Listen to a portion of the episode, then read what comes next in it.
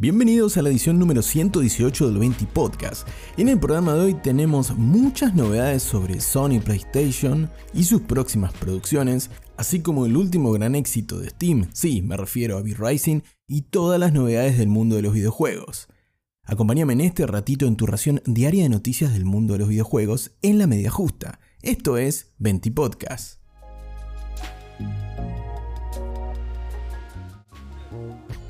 Comenzamos este 20 podcast hablando del último gran éxito de Steam. Hablamos de V-Rising, el multijugador de vista isométrica del estudio sueco Stanlack Studios. Realmente no podría haber comenzado mejor su estreno en periodo Early Access en la plataforma favorita de los jugadores de PC. Y es que a poco más de una semana del lanzamiento de V-Rising en Steam, el estudio sueco confirma que ya han vendido un millón de copias del juego, que aún se encuentra en desarrollo. Sin duda una excelente noticia para este pequeño estudio nórdico de poco más de 30 empleados, que luego del modesto éxito de su juego anterior llamado Battle Ride, un juego de combates en tercera persona que luego tuvo un modo Battle Royale que realmente no caló entre la comunidad, parecen haber dado en el clavo, en el clavo del ataúd de los vampiros de este V-Rising, en el cual vamos a tener que encarnar un vampiro que buscará convertirse ni más ni menos en el próximo Drácula, gobernando el mundo y los servidores de este V-Rising.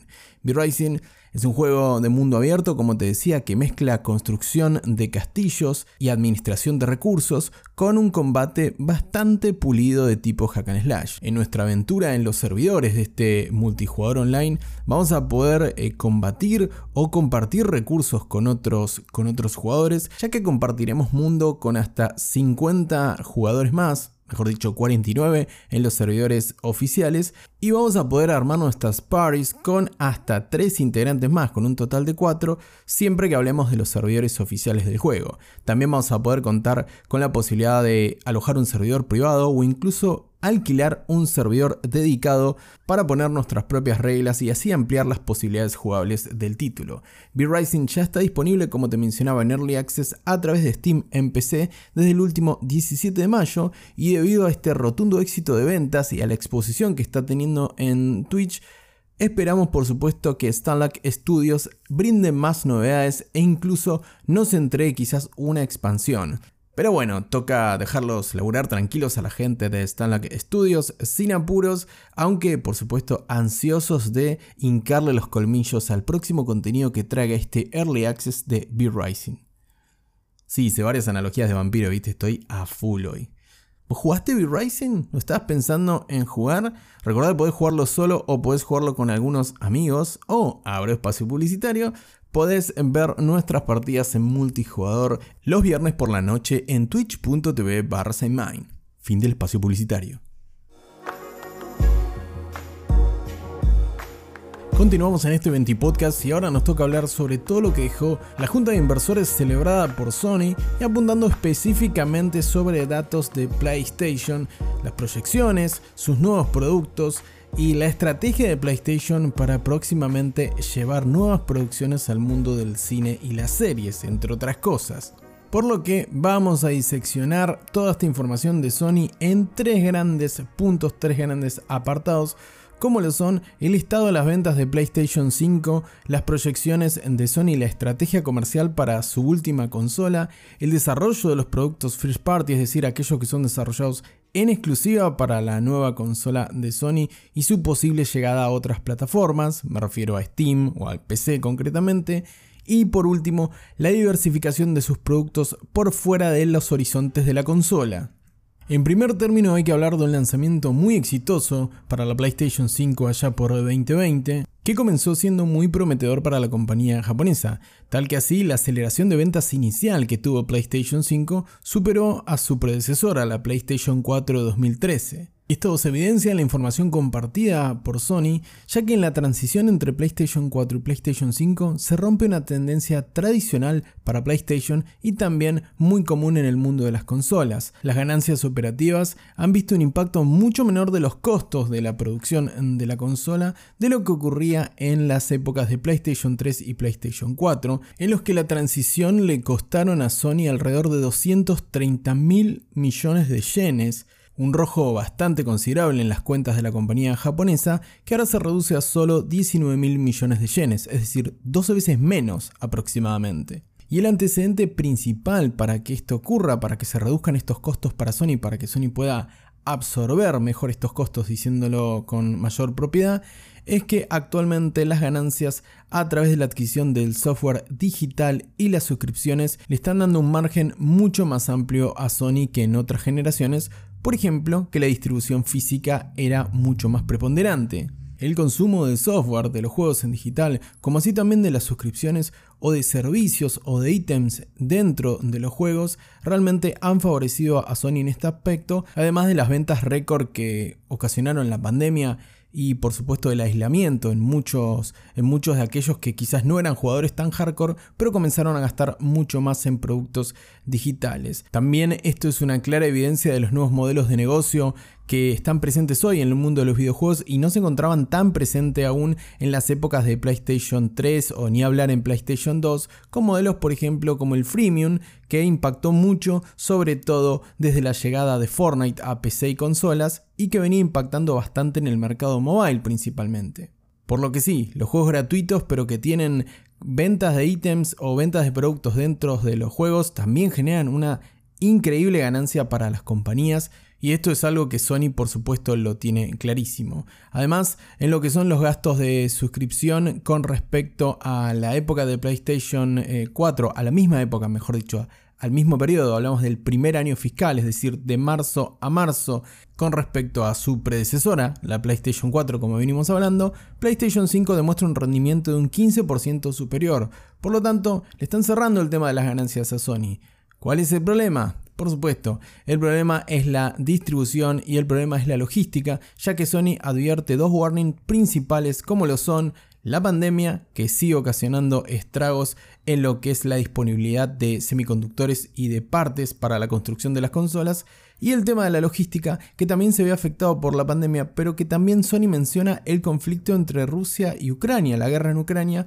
que podría afectar las cadenas de logística y distribución de Sony en Europa. También se destaca en este informe a inversores de la compañía japonesa que para mitigar esto han comenzado a trabajar con diferentes suppliers para poder hacerse con las partes lo antes posible, con los semiconductores principalmente, debido a la escasez que existe actualmente y también a revisar su cadena de distribución y logística principalmente en Europa para que los flujos de llegada de consolas a la plaza, es decir, a, a las tiendas, no se ve afectado por el conflicto, por el terrible conflicto que se está aún dando en Ucrania. Estos dos últimos puntos, lejos de ser un comentario de Sony al pasar o para quedar bien con sus inversores son puntos cruciales para el éxito de PlayStation 5, ya que si comparamos eh, la set, por decirlo de alguna manera, de PlayStation 5 de los consumidores con respecto a PlayStation 4, casi que no hay punto de comparación y PlayStation 5 en condiciones normales de distribución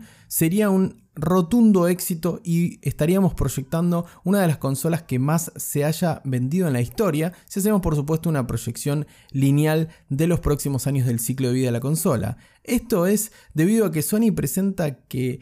en la comparación lineal en el mismo ciclo, es decir, primer año fiscal de PlayStation 4 contra primer año fiscal de PlayStation 5, hay una demanda requerida de venta de 1000 unidades por minuto de PlayStation 5 contra 6 unidades por minuto de venta con respecto a lo que ha sido PlayStation 4. Una enorme diferencia más aún si tenemos en cuenta que PlayStation 4 ha superado a los 116 y ya debe estar fácilmente sobre los 120 millones de consolas vendidas y es una de las consolas más exitosas de la historia de la compañía japonesa, mientras que actualmente la PlayStation 5 se encuentra por debajo de los 20 millones de consolas vendidas en todo el mundo a un año y medio desde su lanzamiento mundial.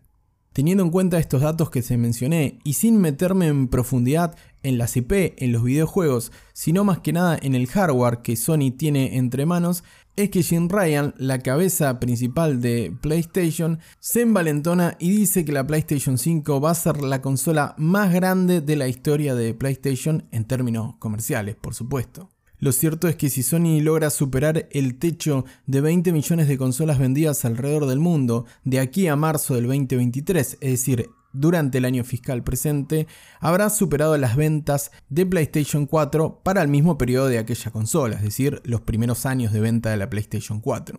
Teniendo entonces en cuenta que la demanda por PlayStation 5 es de las más altas que ha visto Sony en toda su historia y superado el inconveniente, que no es menor, de la crisis de abastecimiento de materiales para la creación de nuevas consolas, PlayStation tiene, como te decía, entre manos posiblemente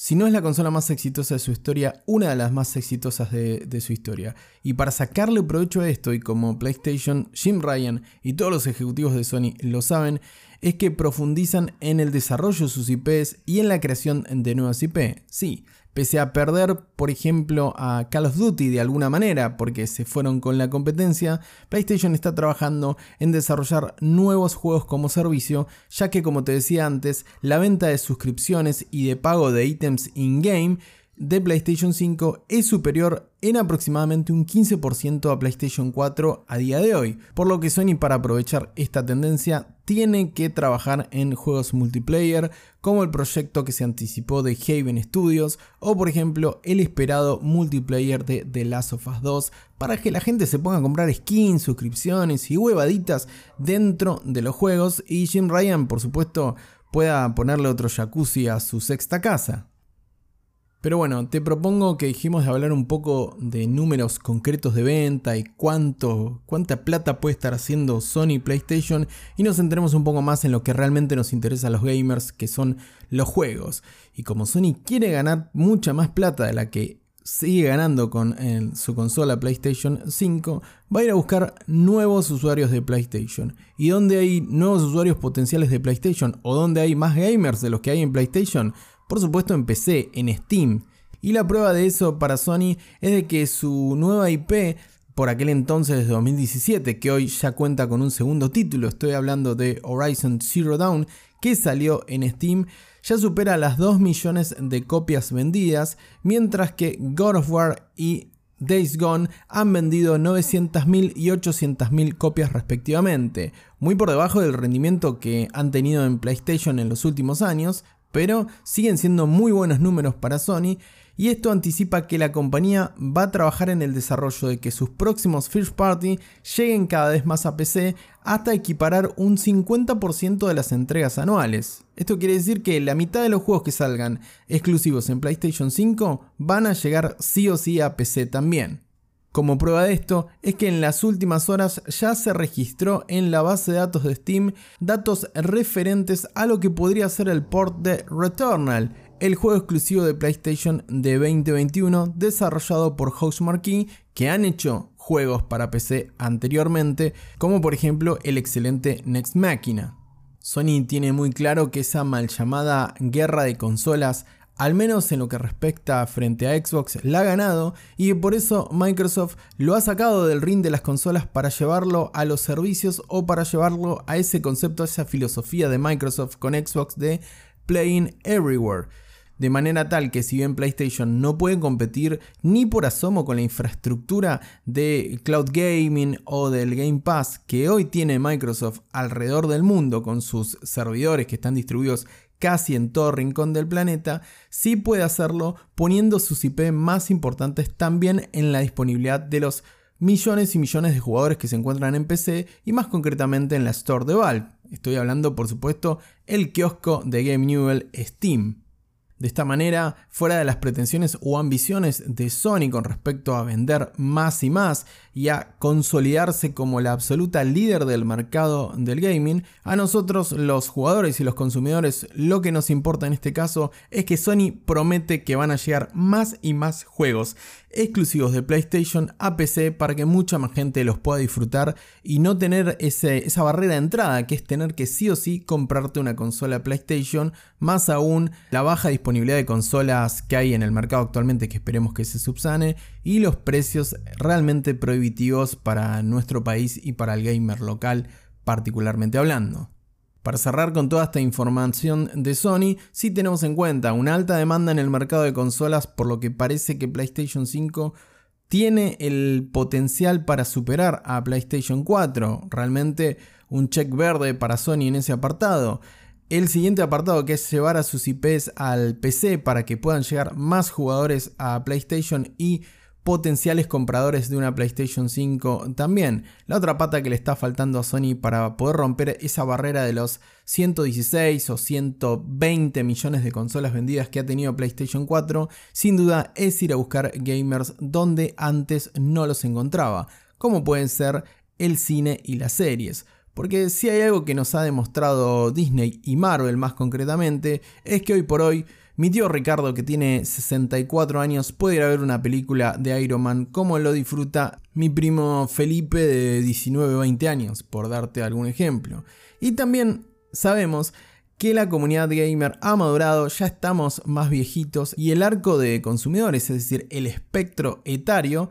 es más amplio de lo que era en generaciones anteriores, por lo tanto PlayStation ya no le habla solamente a las personas de 17, 18, 20 años, sino que le tiene que hablar a una persona de 11 años y a una persona próximamente de 70 también. Y para aquellos que no son nativos jugadores de las consolas, están los otros medios, como lo es el cine o las series, por lo que Sony va full con la diversificación de sus propiedades intelectuales, una estrategia de mercado tan vieja como el marketing mismo, que propone que los productos que tenés en un mercado puedas modificarlos para que sean aplicados a otros, aunque este no sea tu mercado principal, diciéndolo así en breves palabras. Y para resumirlo todavía más, es que pases a Kratos y a Atreus y lo hagas en una serie, lo, lo conviertas en otro producto, lo conviertas en muñecos, lo pongas en el Happy Meal, en la cajita feliz de McDonald's. Bueno, esto es algo bastante manual para, para el marketing y para la comercialización de productos y parece que Sony está encontrando el momento en el cual hacerlo, porque también es cierto que el mercado de producciones de lo que es videojuegos, gracias también al mercado de producciones cinematográficas de superhéroes se encuentra en un momento muy dulce, en comparación con lo que serían, por ejemplo, en los 90 o finales de los 90, que una película de videojuegos básicamente sabías que era una porquería, sabías que iba a ser un producto solamente que iba a apuntar a ese nicho, a los 3 o 4 gamers que te van a comprar todas las pavadas de la película porque igual son fan y no ibas a poder abrirte paso a un nuevo público. Eso hoy por hoy dentro de las conductas del consumidor y gracias a lo que ha hecho el universo cinematográfico de Marvel ha cambiado y la prueba de eso Sony la tiene en un ejemplo muy concreto.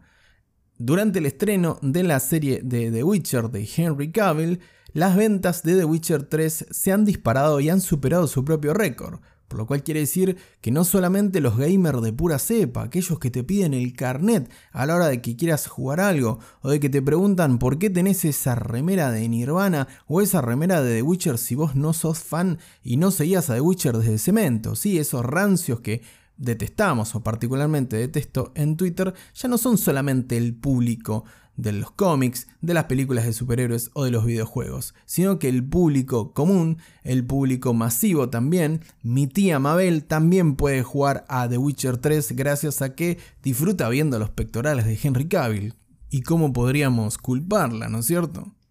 Bueno, si bien eh, calmémonos un poco porque Sony no prometió que veamos más pectorales de Henry Cavill, lo que sí planteó son nuevas producciones con una producción eh, de God of War que va a llegar a Amazon, una nueva producción, una serie en teoría de Horizon Zero Dawn, las aventuras futuristas o retrofuturistas, mejor dicho, de Aloy y compañía para Netflix y una serie de Gran Turismo. Esta última me da intriga sobre el formato que va a llevar porque no sé si me apasiona tanto Gran Turismo, pero hay un mercado seguramente de fanáticos de fierreros y fierreras que van a disfrutar de este producto si tiene la calidad esperada.